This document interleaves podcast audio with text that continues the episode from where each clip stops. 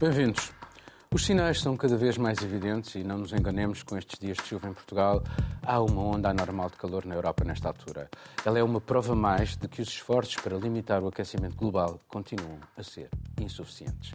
Eles deviam ser a prioridade das prioridades da humanidade. Os danos das alterações climáticas são claramente visíveis em numerosas geografias, só que a guerra na Ucrânia e as suas consequências globais, da energia à redução do poder de compra e escassez de alimentos, deixam essa luta longe das preocupações imediatas. Os países ricos lutam contra o choque inflacionista, os pobres, na sua maioria sobreendividados, têm cada vez menos condições para aceder ao financiamento e às tecnologias para uma cada vez mais urgente transição energética. Na véspera de mais uma conferência mundial sobre o clima, no Egito, a janela para limitar a subida da temperatura a um grau meio está a fechar-se, com o risco de uma perda total de controle sobre o nosso destino climático.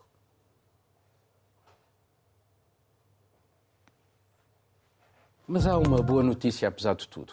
A Agência Internacional de Energia prevê que as emissões de gases de efeito de estufa, esses que alteram o clima, comecem a diminuir a partir de 2025. Miguel.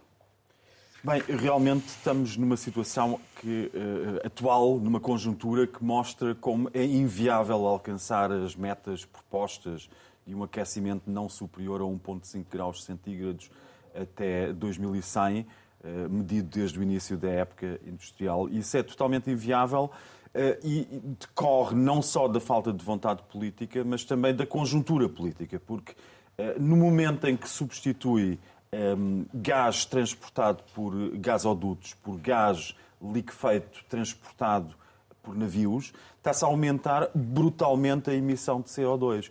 Ou seja, teríamos de estar a apostar muito forte eh, nesta fase de transição para, eh, para energias menos poluentes, devíamos estar a apostar muito forte no gás vindo da Rússia trazido por gasodutos para toda a Europa.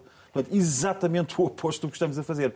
E que não é viável fazê-lo, sabemos, por questões que se prendem com as sanções decididas. Ou seja, as decisões políticas conjunturais invalidam as metas estruturais.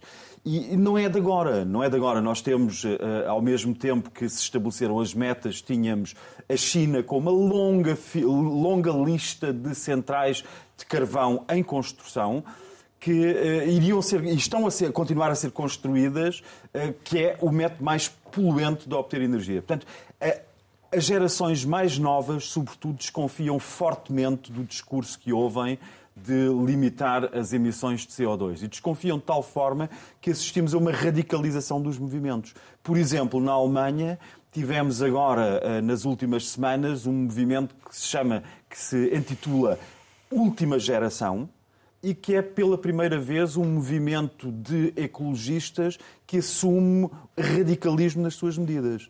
Bloqueios de estradas, uh, uh, e, uh, ações morreu... nos museus, é esse que faz ações nos museus? Também, também essas situações inserem-se no mesmo tipo de lógica e o que nós vimos é que este desfazamento entre, entre o discurso dos políticos, incluindo o próprio secretário-geral das Nações Unidas, e, e, e, os, e, os, responsáveis pela, responsáveis pela União Europeia, uh, a, a, a, disparidade entre o discurso político e aquilo que é a prática das emissões, mostra que estamos a ir para rigorosamente lado nenhum, ao ponto do Economist, da revista The Economist, esta semana ter dito que o melhor seria assumir que não se vai atingir a meta.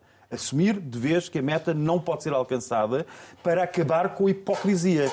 Quem o diz é o Economist. E que, eh, eh, claro, como se tem que dar uma perspectiva de futuro a, a, a, aos jovens, a lógica do Economist é apostar na ideia de que nós, pelo nosso engenho, vamos conseguir sair desta situação. E o nosso engenho é tudo aquilo como uh, uh, influenciar o clima com meios tecnológicos. Uh, e a lógica do Economist é que, tal como foi o nosso engenho, que através da Revolução Industrial nos levou a esta aceleração brutal do aquecimento, um, também terá que ser o nosso engenho a conseguir fazer-nos sair dela. Ou seja, o que o Economist propõe é substituir a narrativa do cumprimento de metas por uma narrativa do espírito inventivo do homem e da mulher que vai conseguir tirar-nos do, do, da beira do abismo. É, ambas as posições são altamente questionáveis. Eu, eu, já, depois se calhar vamos voltar a falar sobre esta questão, mas a tua opinião, eh, Carolina? É, a pauta da agenda climática a gente não pode deixar de falar nesse momento também do que está muito atrelado ao Brasil, não é? Acabamos de ter as eleições brasileiras e as reações de todas as lideranças internacionais nos seus comunicados e manifestações de parabéns ao presidente eleito Lula, uh, todas citam Agora vamos ter mais oportunidade para combater as alterações climáticas, para proteger a Amazônia, para preservar essa floresta. E a gente não pode deixar de olhar também para o que aconteceu com a floresta amazônica nesses últimos quatro anos de governo de Jair Bolsonaro. Então, a gente chegou no ponto em que a Amazônia começou a produzir mais gás de efeito estufa do que a absorver. Quando a gente pensa no que, que é o papel, não é, das árvores, desse importante pulmão do mundo que a gente refere, chegou num ponto em que ela pode se tornar agressiva para o meio ambiente, em vez de ser uma grande proteção para a gente. Então, o que nós percebemos é que também durante a campanha, nas próprias falas dos dois candidatos que foram à segunda volta, a pauta da agenda climática ganhou muito mais relevância com o passar do tempo. E agora o presidente eleito Lula já confirmou que vai participar da COP27 no Egito, que começa dentro de, de poucos dias. Uh, vai ser muito cobrado por isso e veio se manifestando nos últimos tempos de maneira muito mais emotiva com relação às, às alterações climáticas, prometendo muito mais até do que está no seu próprio plano de governo.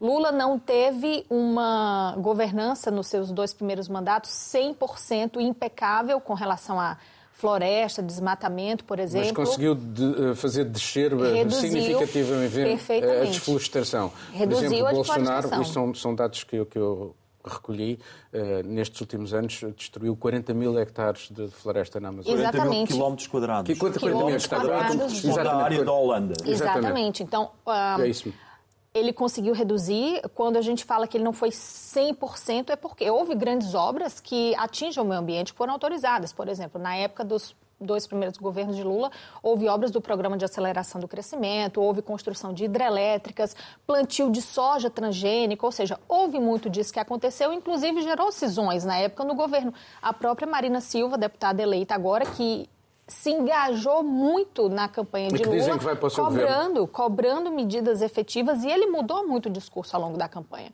Portanto, o mundo está de olho e está atento. Mas aí isso não é o suficiente, não é? Como o Miguel diz, todo mundo fala que é preciso fazer.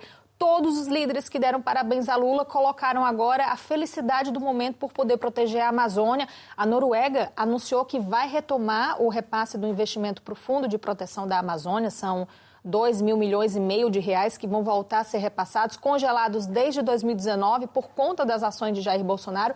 Isso é muito significativo. A Noruega Mas fazer... duplicou a sua produção e exportação de gás e petróleo. Exatamente. Isso, é? Então, é, é significativo, sim, não é? Ou seja, o Brasil voltar a contar com esse recurso, que é importante, mas ao mesmo tempo a gente tem esse, esses contrassensos. Não é um país que passa esse repasse, que aumenta a produção dos gases e, no fundo, fica tudo muito na palavra, na fala. Nós já falamos aqui sobre o que de fato é cumprido depois dessas grandes cimeiras, não é? Cimeiras da ONU, encontros de liderança. O que é efetivamente feito? As metas são estabelecidas, todos sentam à mesa, ah, concordam, não é? Assinam a papelada, mas depois o que, que acontece? Nós vamos chegar agora à COP27, tendo tido uma COP26.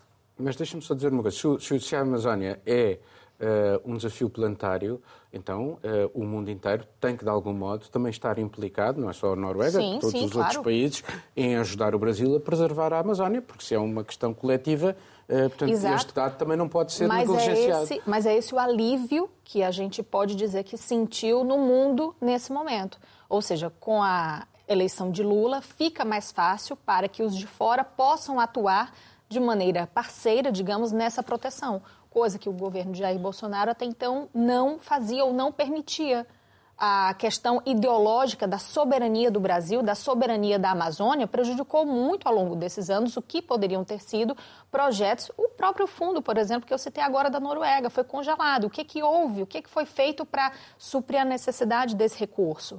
Então, é, é, esse alívio que a gente pode dizer que houve entre as lideranças internacionais agora com a, a eleição de Lula está relacionado a isso, a oportunidades de diálogo e de se colocar parcerias que são importantes com relação à Amazônia para frente.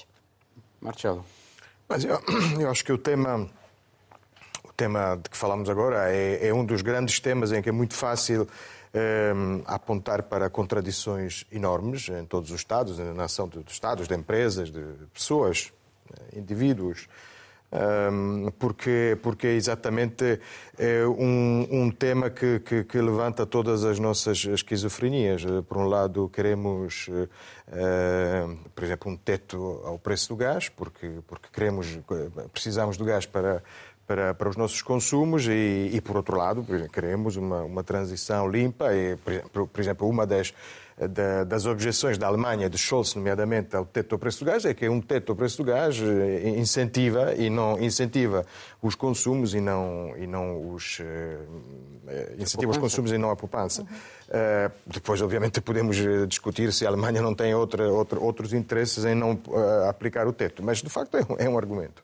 Um, e, e, tudo o que acontece, que o Miguel citava, de, de, também de uma certa radicalização dos movimentos ambientais, também, assim como podemos apontar uh, uh, o dedo uh, para, para, todas as contradições de países como a Noruega, todos nós, enfim, os jovens que, que começam a fazer ações cada vez mais por enquanto, eh, não diria mais violentas, são mais com maior impacto mediático, são os mesmos jovens que, que, que cresceram em ambientes eh, muito melhor aquecidos e com, com carros mais, mais rápidos e, enfim, é tudo isto.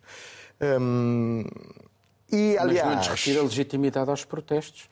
E não retira, noção, não retira. E esta, e, esta, e esta noção do risco que eles têm diante de si, que é muito maior do que aquilo que nós temos, considerando a esperança de vida considerando a esperança de vida, com certeza, mas eu não deixo de. Por um lado, nós. Enfim, é quando há mais perigos que não, não precisamos não perder a cabeça, né? quando o risco é mais alto. E, e essa ideia não é uma ideia completamente é, absurda, essa ideia de que, no fundo, o ser humano sairá desta situação usando também o seu engenho e a sua capacidade Aliás, de inventar. Permite-me só, eh, há um, há um, cientista uh, que está radicado nos Estados Unidos, eu não sei se ele é mesmo norte-americano, Emery Lovins, que diz que o Vladimir Putin acabou de explodir com a invasão da Ucrânia as energias fósseis. Porquê? Porque, Miguel, uh, lá está, uh, acaba por fazer acelerar a transição para outro a invasão... tipo de energia e eles têm aqui uma oportunidade temporal muito mais curta para ganhar muito dinheiro, porque daqui a algum tempo a, tecnologia com, com, as renováveis vai, a vai superar da Ucrânia, largamente. Exatamente. A invasão da Ucrânia, entre outras coisas, eh, terá um capítulo eh, nos livros de história futuros também sobre. Eh, terá um parágrafo, pelo menos também, quando se falará de, de, de, das alterações climáticas, porque, porque é uma, uma guerra que está a despoletar, está a acelerar uma série de, mudanças na, forma como nós produzimos energia. E é também uma guerra em que os planos de Putin eh, estão a ser de certa forma, contrariados pelas alterações climáticas e pelo, por esta vaga de calor, porque, porque a Europa ainda não está ah, com as dificuldades que provavelmente Putin imaginaria, porque ainda não chegou o frio, não chegou o grande frio. Portanto, é pelo menos esta também uma das razões para pelas quais fica, fica este marco. Eu eh, continuo a achar, só para concluir, mas voltando um pouco ao discurso da, da radicalização dos protestos, é que eh, eu espero que esta radicalização não tenha o efeito contrário, porque eh, os efeitos das nossas ações muitas vezes são o contrário, tal como Putin provavelmente imaginaria outro tipo de reações à sua invasão. Um, estas, eh, estas manifestações nos museus, um, um, certo discurso, nós, por exemplo, uh, semana passada, por outras razões, depois concentramos apenas num tema sobre, sobre, sobre o porquê as esquerdas perdem as eleições. Mas é um, um caso interessante. Nós temos um, a Suécia, onde eh, a direita ganhou não porque os sociais-democratas suecos perderam as eleições, eles ganharam as eleições. Uma de, um dos resultados mais decepcionantes foi dos verdes. Né? E, ou seja, no país de, de Greta Thunberg, um país que nós imaginamos tão sensível, se calhar é uma parte do eleitorado que não, que não concorda com uma certa uh, radicalização do discurso ambientalista, ao passo que na Alemanha os verdes ganham. Para ao nosso nível individual para perceber que as nossas ações têm impacto. Eu estava a ler sobre a questão Sim. dos museus e não deixa de ser curioso a quantidade, a pegada ecológica do que é, uh, por exemplo, o Museu do Louvre em Paris, com a, os aviões uh, que, que, levam os turistas. Ah, sem dúvida, a, mas é por isso que eu eh, digo que é uma grande. Com a refrigeração e, portanto, há um impacto bastante mas, grande. Mas, é mas o que é que podemos fazer? Ou seja, com certeza, com certeza não queremos encerrar o Louvre e, e daí esta eh, dizer que é muito fácil depois apontar que cada um de nós uh, não tem a solução, mas é parte do problema. Daí é esta situação muito difícil e eu acho que estas ações, por exemplo, contra as obras de arte, eh, no fundo negam, como já foi dito, não sou certamente eu o primeiro a dizer isso, negam eh, aquilo pelo qual lutamos, porque a arte é uma forma precisamente do ser humano deixar, querer deixar uma marca, nesse caso uma marca boa, eh, no, planeta. E uma das coisas, eu não gosto muito de, fazer implicações linguísticas quando se fala de política, mas uma das coisas que nós devíamos corrigir o nosso discurso é que nós não estamos a, a tentar salvar o planeta, nós estamos a tentar salvar o ser humano no planeta, porque o planeta vai viver mais 5 mil milhões de anos sem, sem problemas, mesmo sem nós. E há uma quantidade de, de bichos e de animais que estão à espera que nós uh, saiamos, como quando saíram os dinossauros, para nós podermos entrar. Portanto. Bom, vamos passar para outro tema, embora esteja relacionado com este. Empenhada na luta contra a inflação, a Reserva Federal Norte-Americana voltou esta semana a aumentar as suas taxas de juro. Estão agora nos 4%. Com isso, pretende reduzir o consumo, mas arrisca aumentar o desemprego e torna a vida das famílias mais difícil que o digam aquelas que têm empréstimos para a compra de casa. A decisão valoriza o dólar, mas tem consequências em todos os outros países, obriga-os a aumentar também as suas taxas de juro para travar a hemorragia de capital para os Estados Unidos. Tem sido esse o caminho seguido pelo BCE e pelo Banco de Inglaterra. Também ele subiu as suas taxas de juro esta semana. Nos países mais pobres, a fuga dos investidores estrangeiros acaba, além do mais, por enfraquecer as suas próprias moedas. E se alguns estão já com dificuldade em pagar as suas dívidas, todos precisam de investimento urgente para enfrentar as consequências das alterações no clima da Terra. Os países ricos, entretanto, continuam sem transferir a verba de 100 mil milhões de dólares por ano que lhes foi prometida para enfrentarem a cada vez mais inadiável adaptação às mudanças climáticas. Erling. É, não só os repasses não são feitos, como esses países não têm como pagar suas dívidas e, consequentemente, ainda mantendo aqui não é, na, na pegada da nossa discussão anterior, não tem como encontrar mais investimentos para desenvolver essas ações. Eu estava vendo um relatório recente da, da Conferência da ONU para as questões de desenvolvimento e comércio, e eles dizem que 60% das nações de baixa renda já estão em situação de endividamento e não vão conseguir. E pegando todos esses movimentos que têm acontecido com relação às taxas de juros internacionais, a situação fica ainda pior, ou seja, deveria haver um alívio, ou seja, para as questões para que houvesse uma facilidade para que esses países conseguissem arcar com as suas dívidas, mas a situação é totalmente o oposto. É mais um momento em que a gente se encontra dentro, de, dentro dessa dinâmica totalmente desigual que é o, o, capitalismo que a gente vive hoje em dia. Mas agora deixa-me só acrescentar aqui uma coisa, que é a maioria desses países não contribuiu para as alterações climáticas. Exatamente. Eles sofrem as alterações climáticas e quem contribuiu para as alterações climáticas são precisamente os países ricos. Exatamente. E a maioria desses países, pronto, olhando para a África, que é esse relatório também da, da Conferência da ONU, foca bastante em África, os países mais afetados, ou seja, aquele top 10 de países que mais sofrem com as alterações climáticas, não contribuem nada significativamente para os resultados, para os efeitos que a gente tem hoje em dia. Então, é uma dinâmica completamente desigual. E com as previsões de uma possível crise, não é? Porque também já há as previsões de que esses movimentos do, das taxas de juros juros podem levar a uma recessão, inclusive internacional, pior do que a de 2008, isso não vai ter nenhuma perspectiva de melhora, de ajuda para que esses países comecem a mudar algum cenário. Eu estava vendo, hoje a gente tem em África, por exemplo, um país como a Eritreia.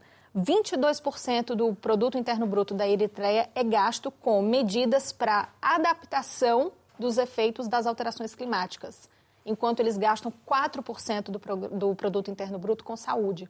Então, quando a gente fala desse gasto, eles não gastam medidas para mudar ou para melhorar ou para prevenir, é apenas para se adaptar ao mal que já está feito. e os investimentos não chegam. Por quê? Porque os investimentos estão fugindo desses países. Portanto, é uma dinâmica, é uma balança que a gente não consegue ver em que momento é que isso vai ser equilibrado de alguma forma. Miguel, já agora, eh, só dar o, o elemento desta, daquilo que aconteceu no Paquistão, que houve imagens que nós vimos em todas as televisões, daquelas inundações eh, absolutamente terríveis, uh, e os custos estimados são 30 mil milhões de dólares. O Paquistão não contribuiu grandemente para as alterações climáticas.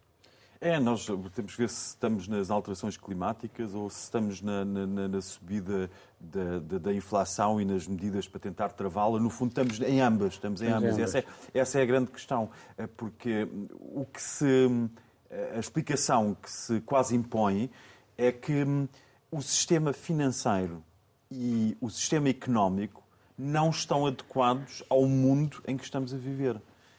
E a questão não é saber se a inflação é empurrada mais por um excesso de procura ou se por uma falha na parte da oferta relacionada também com os mercados energéticos, com as cadeias de, de distribuição de bens no, pelo mundo fora. A questão não é essa, porque ao fim do dia a inflação resulta sempre de um, de um excesso de procura. Se da parte da oferta há uma falha ou não, não interessa. Há sempre um excesso de procura.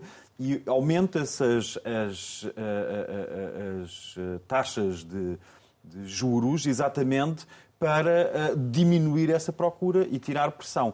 Isso, e nota-se isso porque com o aumento das taxas de juros, uma família que vai passar a pagar mais 100, 200 ou 300 euros por mês pelo seu empréstimo da habitação, já não vai procurar uh, telemóveis e, e, e, bens por aí fora com esses 300 euros. Vai restringir o seu consumo. E é isso que é, que é intencional. A, grande, a questão aqui para mim é saber porque é que o BCE, o Banco Central Europeu, tem uma tarefa tem uma tarefa que é manter, desde que existe, desde 1998, que existe o Banco Central Europeu, uma tarefa é manter a taxa de juro nos 2%. É que nem acima, nem abaixo. Sempre pontaria. O que é que correu mal para o Banco Central Europeu, que tem essa única tarefa, quer dizer, tem outras tarefas, mas esta é a primeira, e está acima de todas as outras. Não se pode sacrificar esta primeira missão principal missão do Banco Central Europeu a questões de emprego, nem de, nem de conjuntura económica. Não, essa é a principal tarefa e não cumpriu e não cumpriu escandalosamente. O que é que correu mal?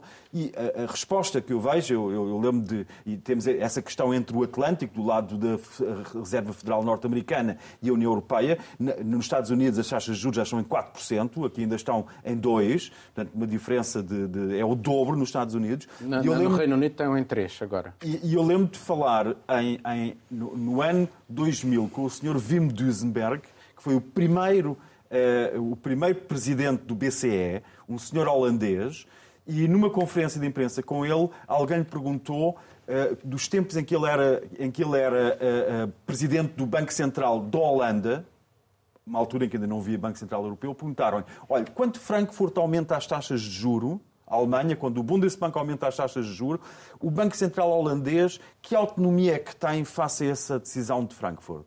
E a resposta de Wim Duisenberg foi 15 minutos. A autonomia é 15 minutos. E nós vemos como estas coisas estão relacionadas. Portanto, a Europa vai ter, é previsível, eh, ou os Estados Unidos baixam as taxas dos atuais 4%, ou a Europa vai ter que acompanhar o movimento e vai acompanhá-lo. E isso vai ter, vai significar recessão, vai significar uma diminuição da atividade económica e Infelizmente, temos de dizer que se não tivesse sido a irresponsabilidade financeira na concessão de créditos, que isso seria positivo até para cumprir as metas ambientais. Porque o nosso consumo é absolutamente excessivo, o modelo económico não está adequado à forma como o CO2 é processado pela natureza, não está. Ou seja, nós fabricamos bens a mais para aquilo que, as árvores e as amazónias deste mundo conseguem uh, reabsorver. Ou seja, nós temos que ou adequamos como diz o Economist, ou adequamos o clima ao nosso modelo económico, me parece muito questionável, ou adaptamos as nossas economias ao meio ambiental que temos. E é por aí que temos que caminhar, e isso significa substituir os fósseis e significa, até lá, diminuir muito o consumo, ou seja, aprendermos a viver com uma recessão económica sustentável, se não quisermos ter as zonas costeiras todas alagadas muito mais cedo do que previsto. É o tal debate de modelo de sociedade, do tal de crescimento. Marcelo. Bom, eu, mais uma vez, não tenho soluções, sobretudo sobre um tema tão técnico e tão específico. Eu procuro ler os economistas e procurar no que eles escrevem uh, as soluções e, tanto quanto percebi, não, não temos muitas uh, ao alcance da mão. Uh, posso tentar responder à pergunta do Miguel, o que é que correu mal para a, a taxa de juros do BCE descer? Ocorreu mal porque houve, houve, uma crise, não, não, antes do Super Mario houve uma crise do euro.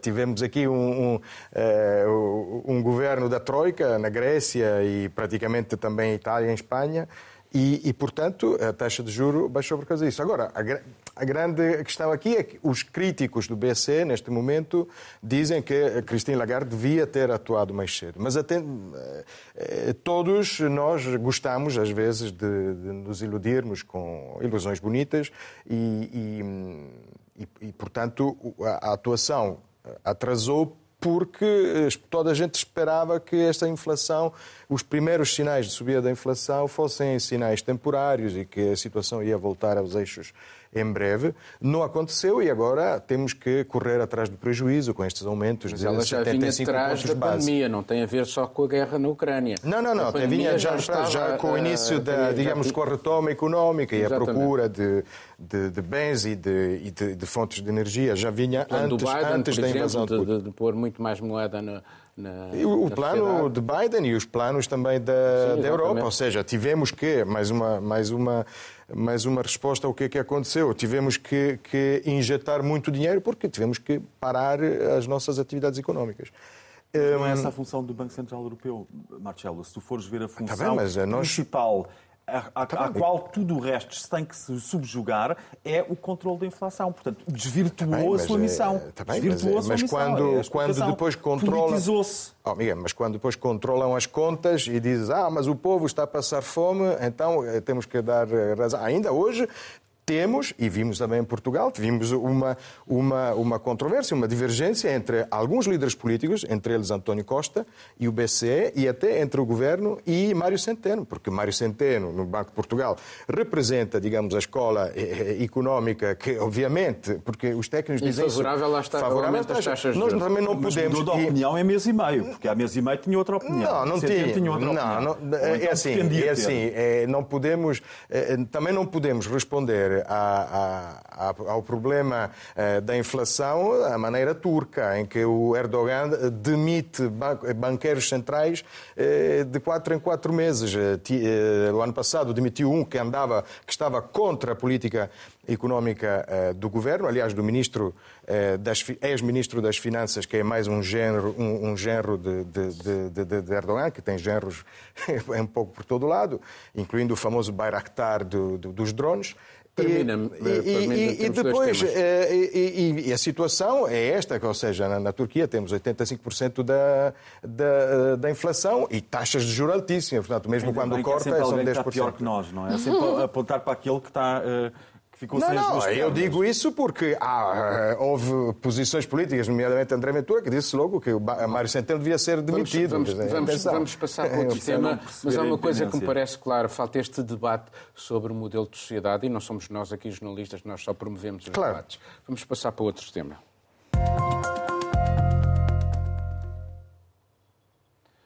Scholz foi a Pequim, uma curta visita fortemente criticada quer na Alemanha, quer na restante Europa. Surge numa altura de reforço do poder de Xi Jinping e do Partido Comunista, com toda e qualquer forma de dissidência a ser mais vigiada e reprimida. Há um controle crescente do Estado sobre a economia e uma maior preferência pelo consumo interno. Este endurecimento político em Pequim é mais um abalo nos pilares do modelo económico alemão, há muito orientado para as exportações. O outro grande abalo, a energia barata russa, desapareceu com a guerra na Ucrânia. Mas a economia alemã ainda é o que é: vender ao resto do mundo que as suas empresas produzem, o Made in Germany. E com a China a ser ainda o seu maior parceiro comercial. De tal modo que, ainda antes de embarcar, Scholz deu luz verde para que a companhia estatal chinesa COSCO adquirisse uma participação significativa no estratégico porto de Hamburgo. Mas seja lá como for, uma qualquer forma de cooperação com a China será sempre necessária, a não ser que se pretenda renunciar a resolver questões globais, a começar precisamente pela urgência climática. O que é preciso é definir bem os termos dessa cooperação para que não se fique de novo politicamente vulnerável à chantagem e as palavras são da ministra dos Negócios Estrangeiros da Alemanha, que não apreciou grandemente a visitar Pequim, do seu chanceler. Miguel. Bem, Henry Kissinger dizia que o maior erro que os Estados Unidos poderiam cometer seria hostilizarem ao mesmo tempo a Rússia e a China. Nesse, nesse sentido, uh, Scholz está a, a, respeitar a ascendência germânica de Henry Kissinger porque não está a querer fazê-lo. Não está a querer, ao mesmo tempo que se fechou e barrou todas as portas em relação à Rússia, barrar agora também todas as portas e, e, e todos os canais de comunicação com a China, quaisquer que sejam as razões. E por isso opta por uma real política económica, uma política orientada para um, os fins necessários que têm de ser alcançados, para a economia alemã não se transformar numa economia de subsistência em que se tem, com esforço, tentar manter a população quente. Isso é uma carta que foi assinada hoje em Berlim, chama-se a Carta do Calor, que, mais uma vez, estabelece, eu já referi isto algumas vezes, mas foi assinada hoje a carta, a Carta do Calor, pontos na cidade onde as pessoas poderão ir aquecer durante o inverno e obter informações sobre a que apoios recorrer para conseguirem não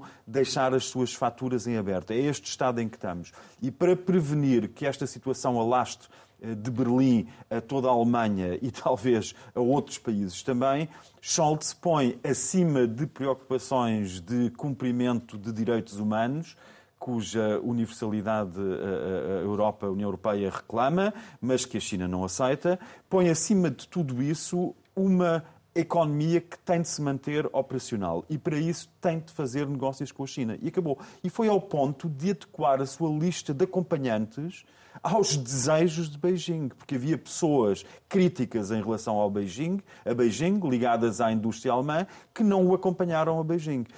Estes compromissos são absolutamente uh, eh, um, lamentáveis, são, uh, vão contra os meus valores, vão contra os nossos valores, mas são uma opção clara do chanceler para manter, uh, cumprir aquela sua obrigação, que é manter o país operacional. E recordo só que a Alemanha, no momento em que deixar de ser operacional, arrastará consigo o resto da União Europeia. Por isso temos de ter cuidado com estas críticas, porque nós não podemos vencer os maus em todo o mundo ao mesmo tempo.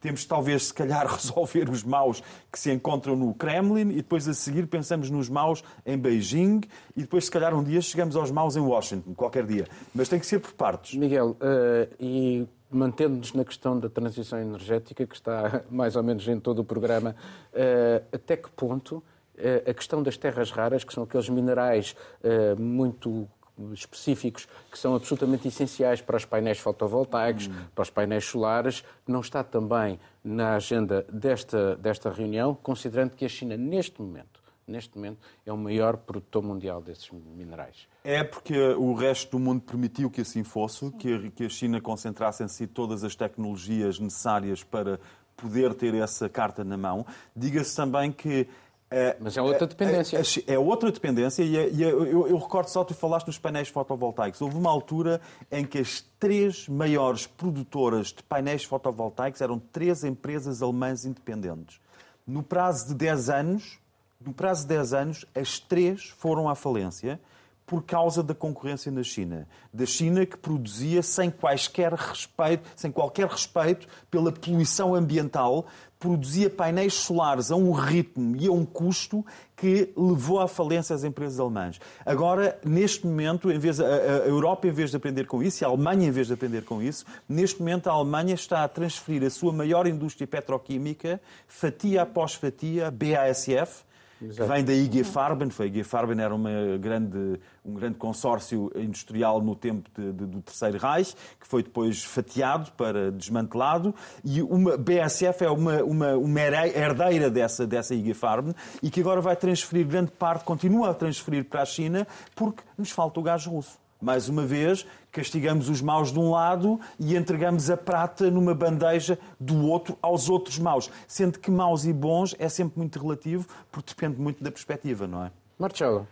Eu, como sempre, começo por concordar com o Miguel, depois, entretanto, volta à Rússia e à Ucrânia, ou seja, a necessidade de esmagarmos a Ucrânia e tenho que discordar. Mas é, voltando, voltando ao tema, que é o tema que estamos a discutir, é verdade que, por exemplo, a famosa, a famosa teoria Kissinger, não, é? não podemos ser inimigos dos dois, e daí toda a política de Kissinger de, e de Nixon de abertura à China de Mao, quando a China de Mao era muito mais fraca do que hoje. E hoje é, acontece exatamente o contrário, ou seja, precisamente quando eh, os Estados Unidos começavam a, a identificar cada vez mais a China como inimigo público número um, a Rússia decide, talvez apoiando-se também neste, nestas previsões eh, do Ocidente, decide, decide invadir a Ucrânia e, e baralha completamente, novamente, as cartas. Hum, Agora, o que é que acontece com a China é que, de facto, não podemos uh, outra vez isolá-la por uma série de, questões. A começar pelas alterações climáticas, por e exemplo. a começar. É- pelas alterações climáticas. Aliás, uma coisa que não dissemos sobre a COP27, falámos, eu falei da Greta e, do, e de um certo radicalismo. A Greta Thunberg já disse que não vai porque não vão muitas ONGs, porque, porque a COP27 acontece no Egito, que também é um país que não brilha pelo respeito dos, dos direitos humanos. Um, mas eh, também existe esta necessidade que os políticos, eh, no fundo, satisfazem, que é de fazer também o trabalho sujo, de falar e de ter que falar com todos. Scholz faz esta viagem, é uma viagem muito controversa, mesmo dentro do governo não, não concordavam, o aliado francês não concorda. Um, acontece no momento em que autoriza. Já agora deixa-me dar um dado curioso. Acho que é o diretor dos serviços secretos alemães disse no Bundestag que a Rússia é, é, digamos, uma tempestade, a China são as alterações climáticas. Exatamente, exatamente. É, ou seja, o impacto é mais silencioso, mas é o mais grave, é verdade. Um, acontece o momento em que, em que Berlim autoriza a compra do, de, de 25%, acho. Eh, não de, chega, de... não chega porque, porque os 25% porque obrigava, obrigava a, a, a 24 outra, e, portanto, não tem, mas isso é importante, porque não tem direito de veto sobre decisões importantes no, do Porto. Mas só para, só para eh, me ligar ao, ao, que o Miguel dizia, de facto, todos nós eh, precisamos desta eh, pujança económica e industrial da Alemanha, porque a própria Itália, por exemplo, o norte da Itália hum, é, é, é digamos, um, uma faixa periférica, mas muito ligada à, à indústria à indústria alemã. Por exemplo, e também a nível de infraestruturas. Por exemplo, o Porto de Trieste, em Itália, eh, precisamente no ano passado, eh, a Costco tentou comprar, houve ali um, um, um leilão que ganhou, e quem ganhou, ganhou a HHLL, ou seja, ganhou a empresa que gera o Porto de Hamburgo, que agora a Costco compra parcialmente. E é um, uma empresa que tem, por exemplo, nós ficamos sempre muito preocupados quando acontece algo na Alemanha, justamente porque sabemos que é, que, que é o país que tem a importância que tem dentro da União Europeia, mas a Cosco tem, por exemplo, 50% eh, do porto de Valência, 40% do porto de Bilbao, em Espanha, eh, em Itália tinha outro porto, na Ligúria. Eh, já está super tenta, presente. Tenta, tenta fechar isso, que é para, para, para falarmos num, num outro tema que tem um bocadinho a ver com isto. Exatamente. Então fecho, faz, faz uh, a pressão sobre os governos. É o novo tema. E, e fecho precisamente com isto. Uma das coisas que, que preocupa muito uh, nos Estados Unidos não são apenas estas grandes questões ligada, ligadas a, digamos, à indústria tradicional, infraestruturas, indústria pesada, é também, está também ligada à, à presença, por exemplo, como a TikTok, uh, consegue na, na, na, nos Estados Unidos aceder a uma série de dados uh, super sensíveis de, milhões de cidadãos que é também uma, uma, empresa chinesa. E sobre isto acho que vamos continuar a falar a, a seguir. Está tudo dito. Acho que a única coisa é realmente refletir uh, sobre como será o próximo passo, ou seja, como serão os próximos dias. Uh, quando o Miguel coloca, por exemplo, que é preciso ter atenção, não é se cortar, se houver essa ruptura do relacionamento da Alemanha com a China, por exemplo, isso vai ter um impacto muito grande dentro do país, isso é óbvio que vai acontecer. Eu estava a ver um, umas análises, agora eu já não lembro se foi na The Economist também. Um milhão de empregos na Alemanha já dependem diretamente da China. Exatamente. Então, assim, é, é de se considerar mas é mais de se considerar também que tipo de concessões são feitas, e é isso que a gente já falou. Um, a liderança da China em diversos segmentos veio sendo construída com o passar dos anos porque isso foi sendo autorizado. Na pandemia mesmo é outro exemplo. Nós vimos a dependência de todos os países Exatamente. com relação aos insumos que eram da China, ou seja, vinham das fábricas chinesas, para uso em tudo de saúde. As adaptações que as pessoas precisaram fazer, os cientistas, para criar equipamentos para fazer com que as pessoas sobrevivessem à pandemia, foi, foi absurdo, porque estava tudo concentrado na China. Então, acho que a gente tem consciência no momento dessa dependência em diversos setores, uh, mas também entendo que é preciso dialogar. E com relação à Alemanha, acho que mais importante, tão quanto a gente refletir sobre isso, é ver o que será feito dos próximos passos o Scholz prometeu um, um, plano, não é? Uma, uma política, ou seja, um documento sobre é, qual é será... É a ministra dos Negócios Estrangeiros que está a tratar e vai ser divulgado no próximo ano. a estratégia com relação à China. Então, isso sim é de se ficar de olho. Isso só sai ano que vem, não é até lá muita coisa pode acontecer, embora a gente já esteja perto do final de 2022, mas ainda assim é de se ter atenção nesse momento sobre qual será efetivamente a estratégia adotada. Vamos passar para o último tema.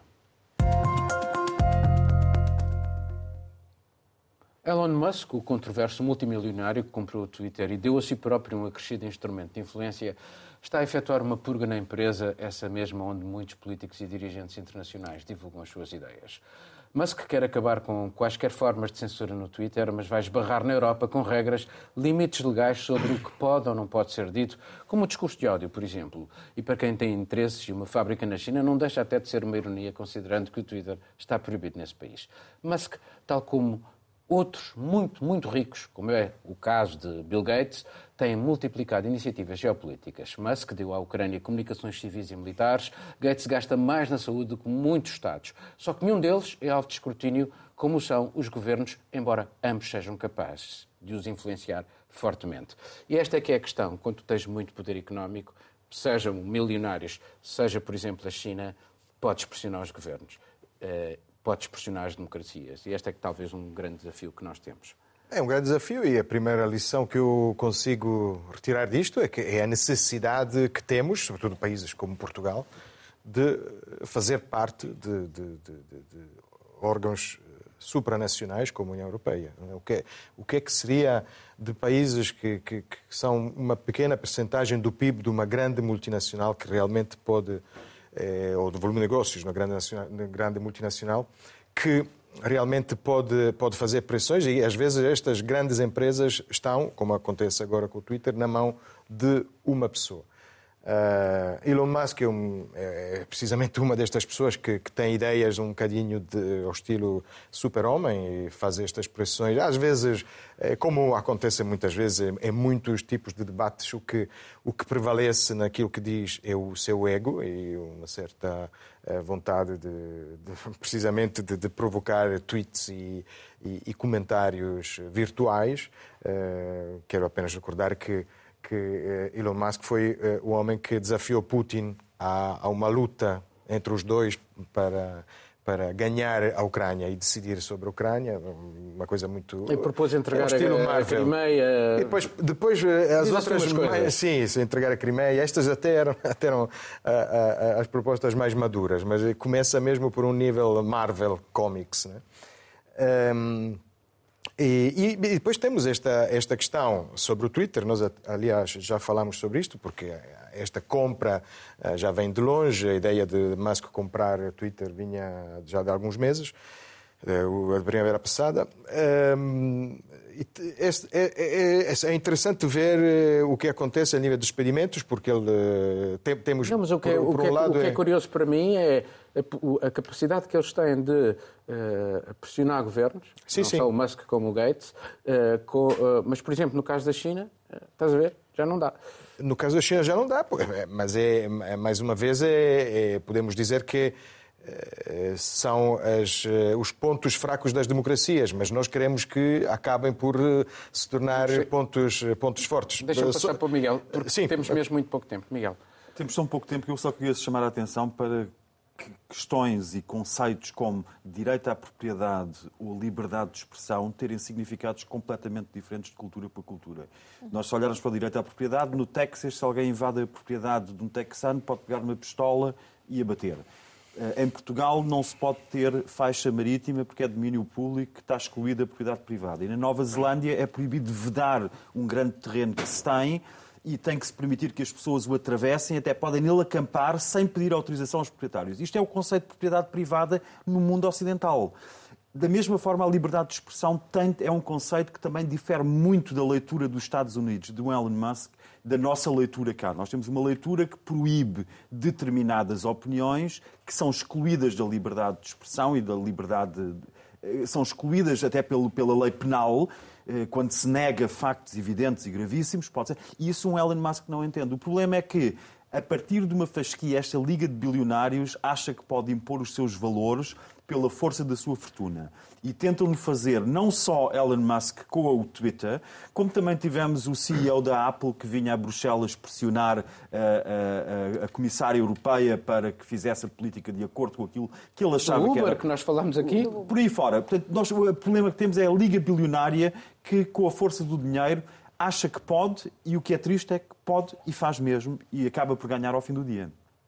Nesse caso específico do, do Twitter, eu acho que, na verdade, ele poderá sentir que não vai conseguir tanto no aspecto do que a própria rede social, não é? Ou seja, a promessa do, do Musk é aquela liberdade total no Twitter, ou seja, vai todo mundo entrar lá, escrever o que quiser, disser, disser o que quiser. Ele já despediu vai... alguns legais que estavam atrás da decisão de fechar a conta de Donald Trump. Exatamente. Então, mas ele vai, ele vai esbarrar nessas diferenças, não é? Ou seja, as políticas da própria empresa do Twitter já esbarram naturalmente no que são os conceitos para cada país. União Europeia, Brasil, por exemplo, tem mecânicas diferentes para controle de informação dentro do Twitter. Mas o que ele já percebeu é que não pode mais abrir mão desse discurso, porque aquela leva de apoiadores ah, que pegaram nisso vai cobrar. Mas, por outro lado, ele tem também que gerenciar marcas, por exemplo. Como é que ele vai ter a, a renda que ele espera, talvez, dentro do Twitter, se as pessoas não quiserem mais estar lá? Porque a gente também pode entrar num conceito mais filosófico do que é estar em rede social. Eu, por exemplo, quero estar no Twitter sabendo que eu terei a opção de, quando receber uma reação xenófoba, como recebo, de portugueses, de diversas maneiras, eu posso fazer uma denúncia a esse tweet. Ok, minhas denúncias não têm sido aceitas pelo Twitter. Bom, aí a gente vai para o que é o conceito de xenofobia, mas eu quero estar numa rede social em que eu saiba que posso fazer isso. E isso vai gerar um conflito claro daqui para frente com relação à forma que ele vai adotar para gerenciar essa rede. Ok. Obrigado a todos e a ponto final nesta emissão de Mundos em Muros. Estaremos de volta dentro de uma semana. Tenha dias felizes.